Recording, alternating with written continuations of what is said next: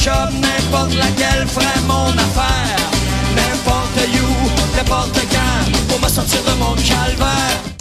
Ah, c'était bon, ça, les colocs, c'était super bon. Euh, salut Yves Daou, directeur de la section argent du Journal de Montréal, Journal de Québec. Tu veux nous parler de chômage, tu veux nous parler de travail? Oui, ben en fait, euh, rappelons-nous cette chanson-là euh, qui avait été faite par Dédé Fortin là, dans les années 90. Et le taux de chômage à ce moment-là au Québec, c'était 10% Hey! Euh, écoute, puis aujourd'hui, bon, tu sais euh, la situation de, de, de l'emploi, mais c'était quand même intéressant dans ce, le vidéoclip qui était là-dedans, là, les gens qui étaient euh, dans le, qui avaient été utilisés pour le tournage, c'était des vrais bénéficiaires de l'aide sociale à l'époque. Hmm. Euh, puis ils avaient réalisé ça. Mais c'est quand même intéressant parce que c'est un contraste avec aujourd'hui, Richard. Parce que là, on est encore dans une situation incroyable au Québec où tu as 219 400 postes vacants au Québec. Et euh, hier, on était faire un tour, là, en tout cas de- depuis deux jours, là, euh, au salon Événement Carrière à Montréal. OK? Et, et c'est incroyable. Là. Il juste sur place, là, il y avait la possibilité de 9000 postes à pourvoir. Et, Wow. euh, et puis, tu avais beaucoup de jeunes qui étaient là.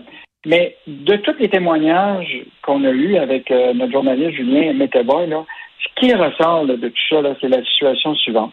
Tu as des entreprises qui sont forcées de refuser des contrats ou de réduire leurs heures de commerce parce qu'il manque de monde. Tu as des entreprises qui forcent, euh, sont, sont évi- évidemment obligées d'augmenter les salaires parce qu'ils vont se retrouver dans une situation où, s'ils n'augmentent pas les salaires, euh, ils ne pourront pas recruter. Tu as de plus en plus de choix, puis là, il y a des gens qui décident de changer de carrière. Donc, ça impacte sur une entreprise qui comptait sur l'expérience de quelqu'un pour le garder. Puis là, il y a des gens de 5-6 ans d'expérience qui décident de changer complètement de carrière parce que là, il y a plus de choix d'emploi. Puis, un autre affaire qui est intéressant, c'est que de plus en plus manque de respect des gens qui sont les candidats vers les entreprises. Là. Ils arrivent, ils ont tellement de choix, là, ils, ils ont pris rendez-vous, ils se présentent pas. Euh, souvent, il y a des employeurs qui nous disent, ils arrivent puis ils sont pas habillés en avec une cravate, tout ça. Là. Et Mais, mais, mais, donc, mais euh, Yves, Yves, je dis toujours, là, euh, quand j'étais jeune et je voulais avoir une job, j'allais voir le patron, puis je disais, qu'est-ce que je peux faire pour vous? Et là, maintenant, c'est qu'est-ce que toi, tu peux faire pour moi? C'est ça? mais mais c'est quand même dramatique euh, quand tu regardes ça, la, situation. On avait parlé un moment, là, on est en pleine reprise économique. Tous les secteurs euh, qui, qui avaient souffert pendant la pandémie, on a tous récupéré nos jobs.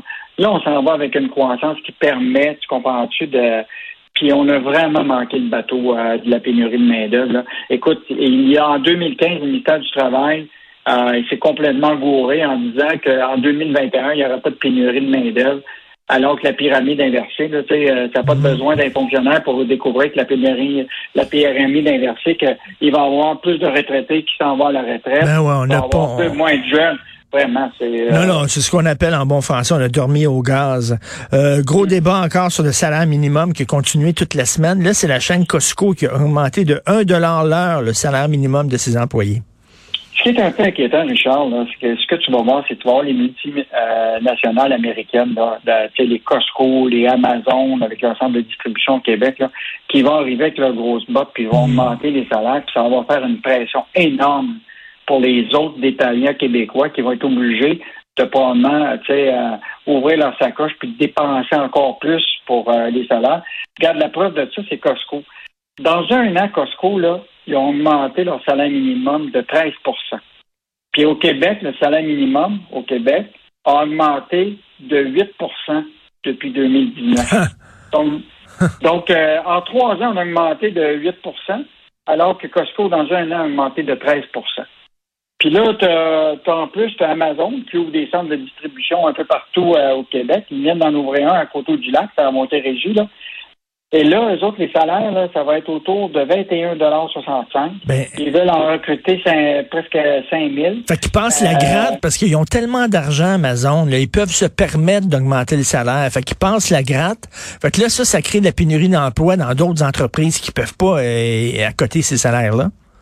Ben, c'est c'est ça. Puis même le, le PDG euh, qui est sortant, Louis Vachon de la Banque nationale, dit ce qui va avoir plus d'impact actuellement dans le marché, ce sont les 15 000 emplois d'Amazon à 21 Ça a plus d'impact dans le marché de l'emploi que le salaire minimum.